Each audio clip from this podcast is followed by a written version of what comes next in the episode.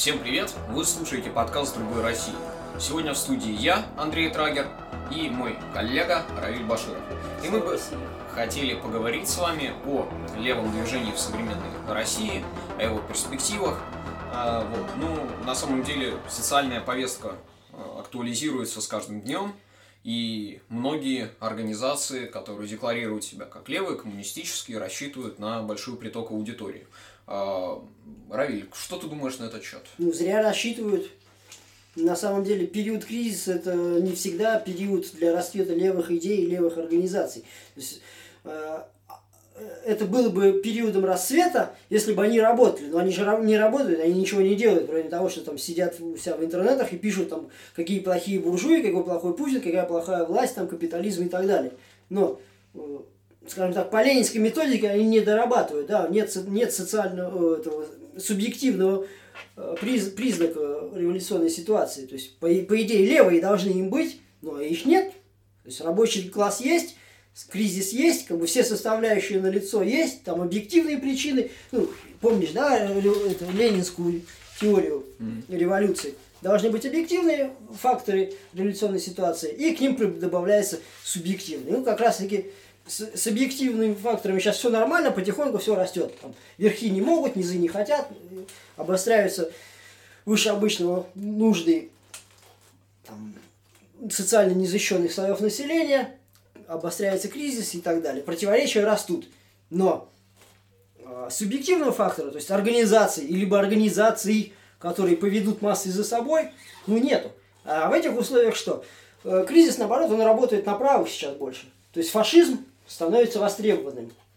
Мы это уже видим, да, начинаем наблюдать там, по странам Европы, там все режимы это более от либерализма сдвигаются в, сторону там, как это, правого популизма, потом в сторону эгоизма национального определенного. И так и недалеко, да, ну, классики не будет, конечно, там, без нацизма, без фашизма, но все равно режимы будут консервироваться. То есть, сейчас они мигрантов перестанут, слава богу, к себе пускать, там, ведут там трудодни, карточки, ну, все, что Муссолини они возьмут, прочтут снова Муссолини и скажут, о, господи, какой был умный мужик, то есть, а, вот, будут работать по этим рецептам, у них других-то выходов нету. Вот в условиях кризиса, а, лев, а, лев, а левые, да, они могли бы, у них есть там своя позитивная программа, ну, как бы она условно есть, а, потому что, ну, им нужно Маркса перевести на современный язык. Они этого не делают. Ну, я, по крайней мере, не вижу. Да? Mm-hmm. Они, они оперируют понятиями, которые были разработаны в 19 веке, и они живут в реальности 19 века. То есть там, э, ну, ты понимаешь, о чем я Да, хорошо. Ну, давай тогда вернемся все-таки к России и к практике нашей организации. Чем мы выгодно выделяемся на их фоне и какие принципиальные отличия есть между нами, нашей организацией, и другими э, левыми организациями в России, начиная от КПРФ, заканчивая всякими маленькими марксистскими кружками. Мы чем выгодно отличаемся? Мы да. отличаемся тем, что у нас есть кадры. А кадры, как известно, решают все.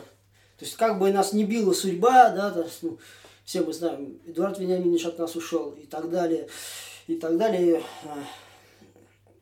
Репрессии там и все, все такое, все равно все это есть, все там продолжается. Вот. Сейчас, может быть, они пошли на спад, но тем не менее, мы всегда к этому готовы, потому что в том, в том режиме, в котором мы привыкли жить и работать, нацболы, партийцы.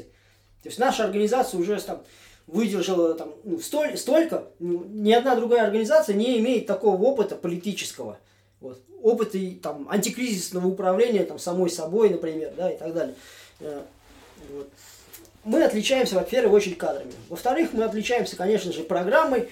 Они могут быть, ну, левые, я имею в виду, могут быть нами недовольны. Вот вы, типа, для них мы, скажем так, нечистые левые, там, мы грязные ревизионисты. ревизионисты, да, и блуд, блудные дети, и незакон, незакон, незаконно рожденные дети социализма, коммунизма там и так далее. Но тем не менее, у нас есть национал-большевизм, а это идеология, которая все-таки наиболее адекватно отвечает тем вызовам, которые 21 век бросает русской нации.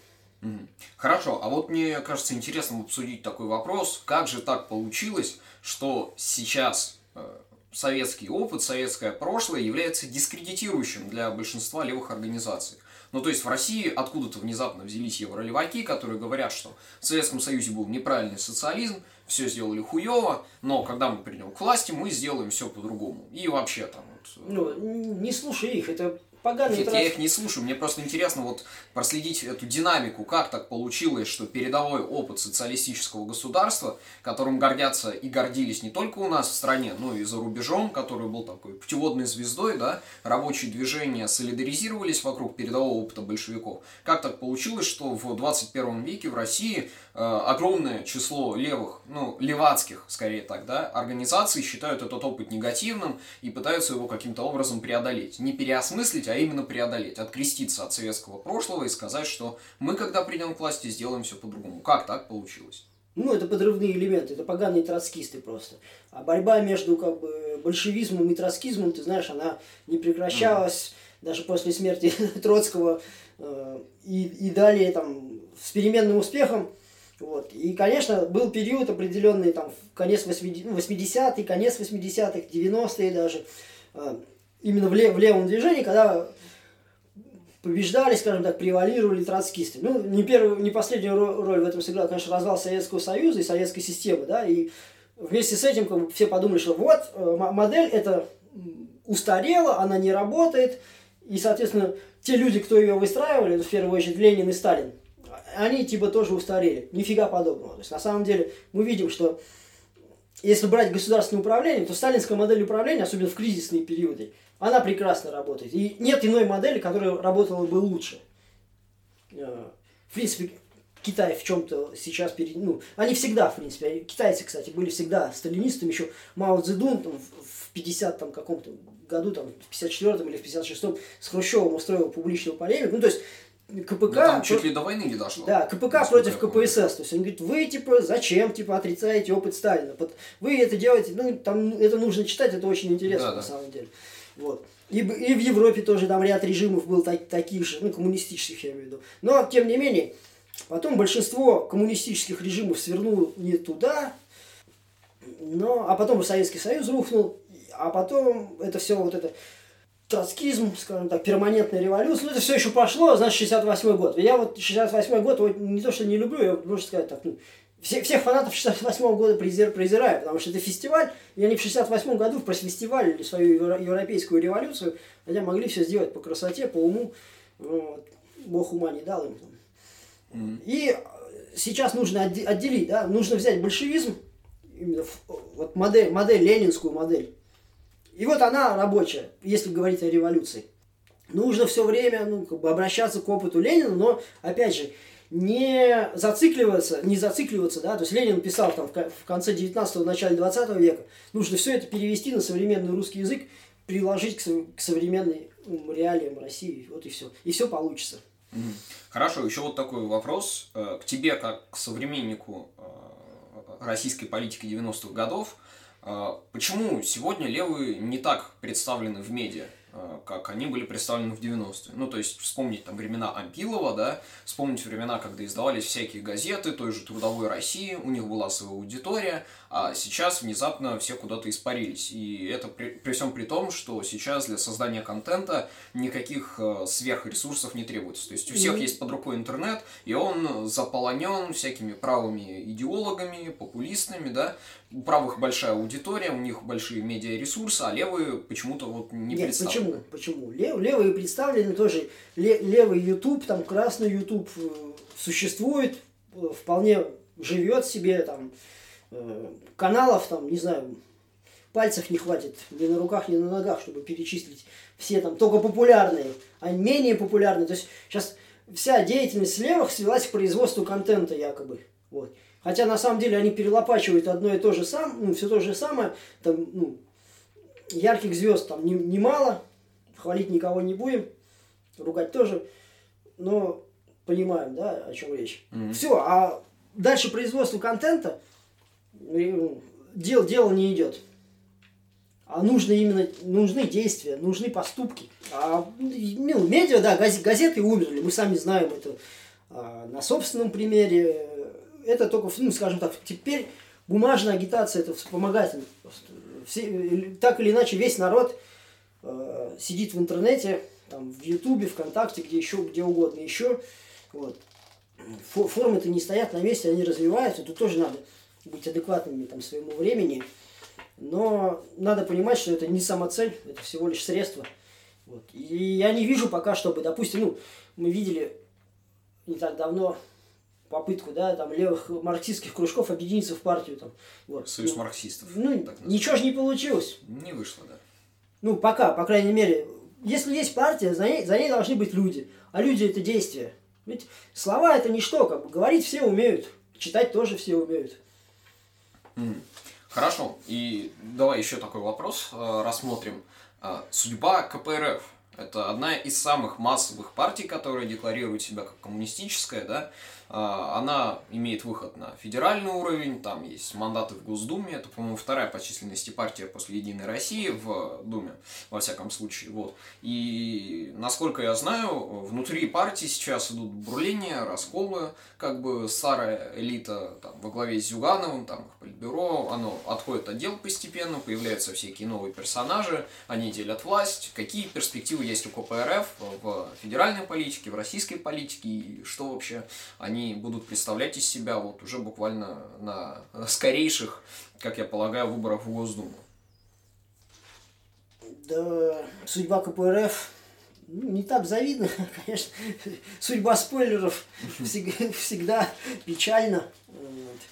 А надо понимать, да, что КПРФ это первая партия спойлер, которая вообще появилась в России.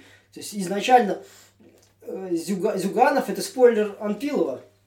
Вот. И Потом уже другие коммунистические организации, которые возникли, они были спойлерами КПРФ, то есть как бы они себя пяткой там в грудь не били. Вот. Но тем не менее, это придаток системы, и всегда им бы, был, будет, есть и будет. И был, будет, есть, и будет, будет да, есть. И будет есть, да. Вот. Ну, там, да, это, по сути дела, семейная лавочка, да, внук Зюганова, депутат Мосгордумы, там, и, и, и все эти люди, ну, посмотрите на них, они от, никак не похожи на профессиональных революционеров, никак не похожи э, большевиков, ленинцев там, и так далее. Mm. А, мы, а мы похожи как бы. У нас отработанные методики. Хорошо, а вот если посмотреть на немножко другую сторону левого движения в России, вот мы сейчас там помянули добрым словом КПРФ, да, и им подобные партии-спойлеры, там начиная от того же РКРП, кончая ну, им подобным.